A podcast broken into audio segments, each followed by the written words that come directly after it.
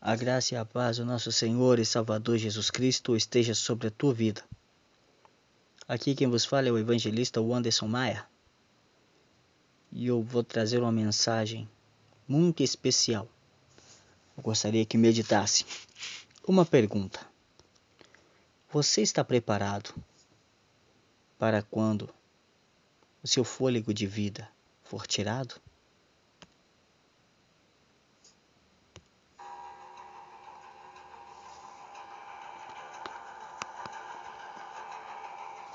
Louvado seja Deus.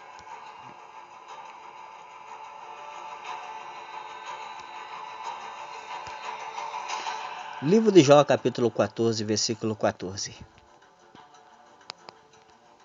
Quando um homem morre, acaso tornará a viver? Durante todos os dias do meu árduo labor, estarei pela vida dispensa. Está no livro de Jó, capítulo 14, versículo 14. Patriarca Jó. Aquele a qual Deus permitiu que Satanás tocasse em seus pertences. Em um dos livros mais antigos da Bíblia, o livro de Jó, é feita uma pergunta: Quando um homem morre, pode viver novamente? Todos nós deveríamos nos fazer essa pergunta: O que vai acontecer comigo quando eu morrer? O que há além deste lugar chamado Terra? Todos sabemos que a morte virá. Mas o que acontece além do túmulo? De acordo com a Bíblia, a vida além do túmulo. E por causa do que foi feito por Jesus na cruz e devido ao fato de que ele ressuscitou três dias depois, nós cristãos temos a esperança de que quando morremos, vamos imediatamente para a presença de Deus e para um lugar maravilhoso chamado paraíso.